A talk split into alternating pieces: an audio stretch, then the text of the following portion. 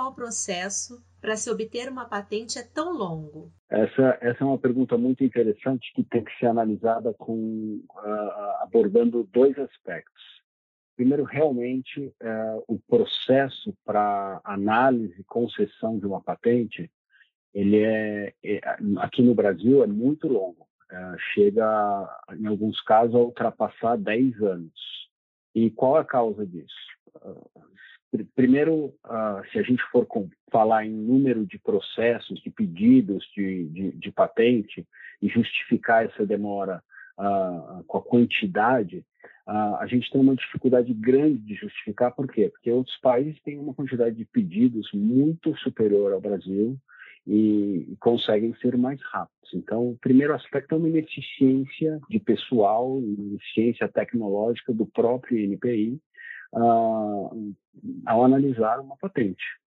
Impossível você imaginar que seja aceitável uh, se demorar uh, mais de 10 anos para você analisar um pedido de patente. Mas um outro aspecto que eu acho que tem que ser, tem que ser analisado é que o próprio procedimento do INPI uh, faz com que esse, esse processo seja demorado. Por exemplo, você pleitear uma patente, você dá entrada no pedido de patente, é analisado uh, ainda sob sigilo eh, esse pedido para ver se os requisitos formais uh, são atendidos. Uma vez que isso, uh, que, ele, que esse pedido tenha atendido os requisitos formais, o interessado tem prazo de até três anos para solicitar análise técnica do pedido de patente. Você deixa para o interessado um prazo de três anos para ele pedir que se comece a análise. Poxa, isso incentiva o quê?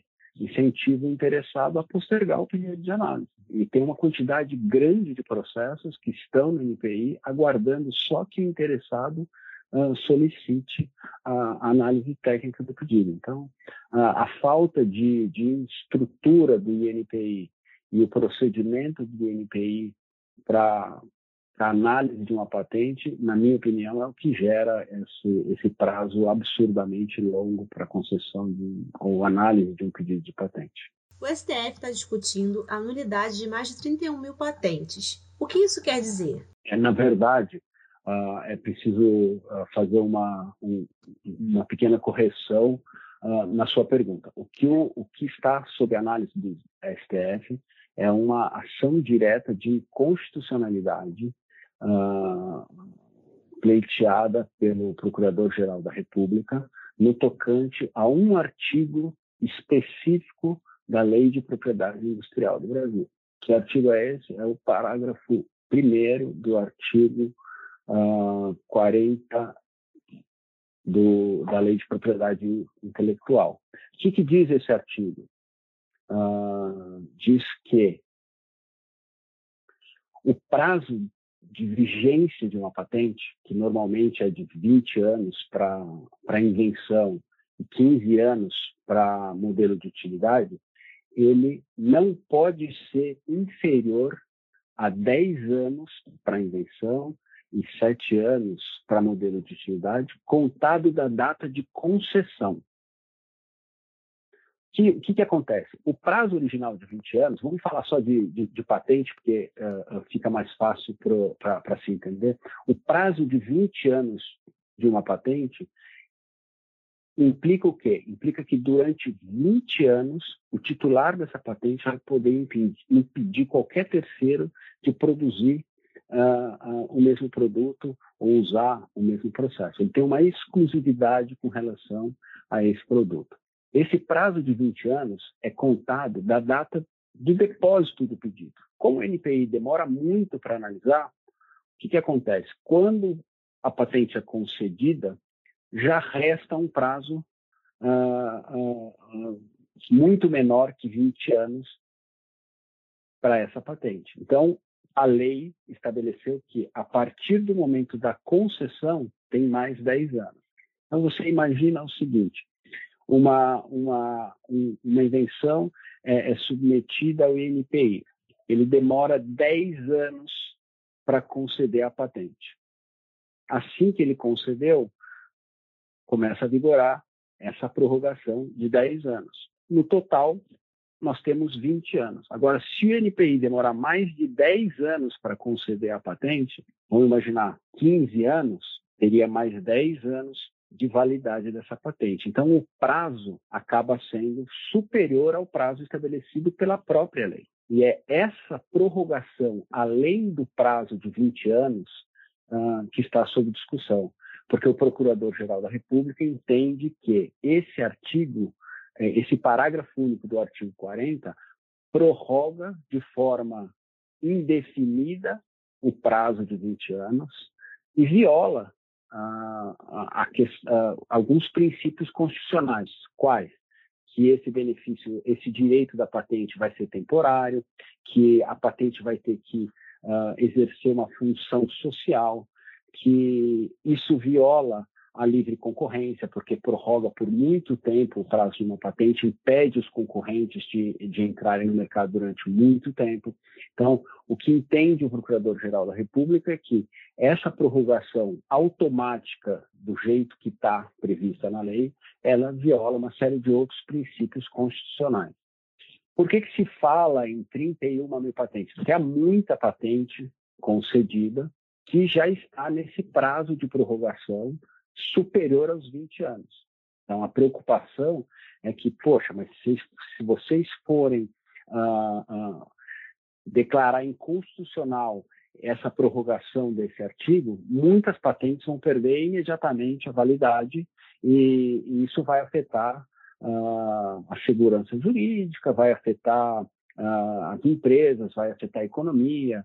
Então, ah, havia, há havia e há uma preocupação grande com relação com relação à, à, declaração de inconstitucionalidade desse parágrafo único. Pode afetar um número significativo de patentes. Tá?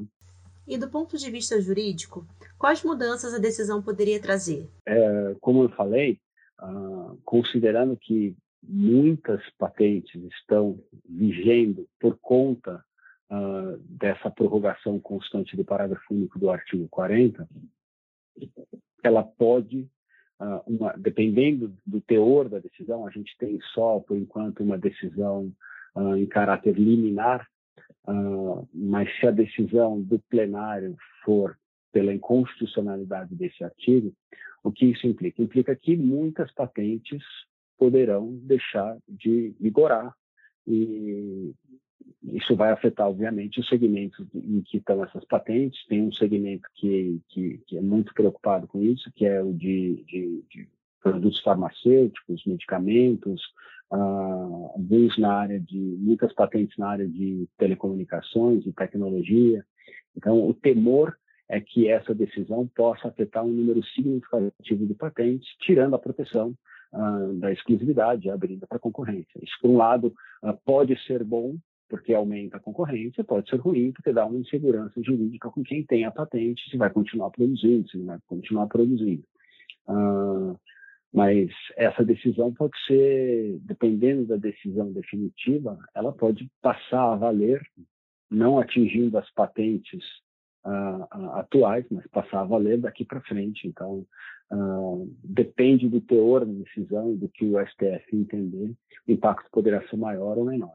E o que o consumidor pode perder com essa decisão e quais seriam os impactos diretos na economia? Olha, uh, falando um pouco do mérito uh, dessa, dessa ação e do que se pretende com essa ação, o que se pretende é que uh, esse parágrafo único que dá esse prazo não inferior a 10 anos contado da concessão da patente, o que se pretende com isso é não postergar indefinidamente o prazo de validade de uma patente.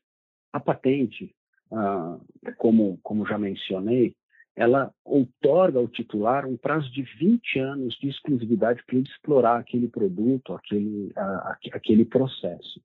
Um prazo de 20 anos já não é pouco. Alguns vão falar, poxa, mas o, o, a empresa investiu uma, uma quantidade de dinheiro, tempo, esforço enorme uh, para desenvolver esse produto e, e, e 20 anos não é suficiente. 20 anos é muito tempo para você ter uma exclusividade. É, é, tempo bastante para você ter exclusividade nesse produto. Você usar uh, uh, falhas do INPI ou brechas procedimentais para atrasar a análise ou para se valer de um atraso uh, da análise para prorrogar ainda mais esse prazo, prejudica o mercado. Prejudica o mercado por quê? Porque limita a concorrência, encarece o produto. Então, para o consumidor, quanto mais concorrente puder uh, atuar naquele mercado com aquele produto, melhor. Então, o consumidor tem só a ganhar com uma decisão que limite a aplicação desse parágrafo único. Uh, e eu acho que a economia também, à medida que você tem mais concorrentes, mais empresas atuando, um mercado maior, uh, isso só beneficia a economia. Eu, eu não entendo que uma decisão uh, que limite a aplicação desse parágrafo único possa impactar diversamente a economia. Acho que acho que seria muito saudável. Obviamente, precisamos ver a, a, modulação dessa decisão, se se aplica para todas as patentes, se aplica só daqui para frente, mas eu acho que uh, seria uma decisão salutar para o consumidor e para a economia. Na sua opinião, quais alternativas seriam possíveis para minimizar possíveis danos? Veja bem, nós temos uma decisão uh, uh, já liminar que, que que dá uma, um, uma modulação da decisão muito interessante. Ela fala que passa a valer daqui para frente uh, a, a, não aplicação uh, desse parágrafo único. Mas eu acho que, uh, em termos, mesmo que, que, se entenda ao final que deve permanecer o artigo, o, o parágrafo primeiro do artigo 40, o que eu entendo é o seguinte: a prorrogação ah, do prazo de validade de uma patente, ela deve ser feita com, em função do atraso do INPI.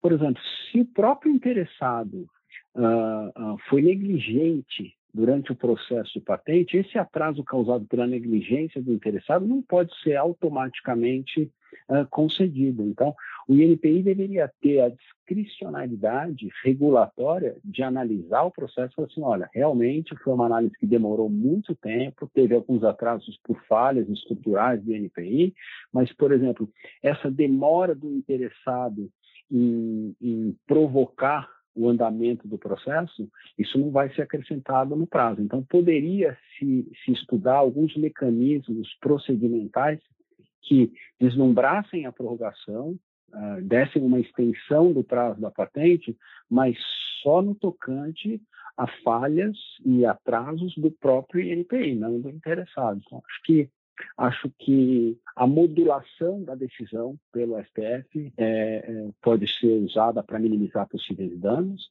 e a alteração ah, dos procedimentos do NPI também podem ser usados para agilizar o processo e não dar um prazo automático de 10 anos. Entendeu? Vamos estudar caso a caso ah, a prorrogação desse prazo, se for necessário. Né? Acho que isso seria uma alternativa muito interessante também.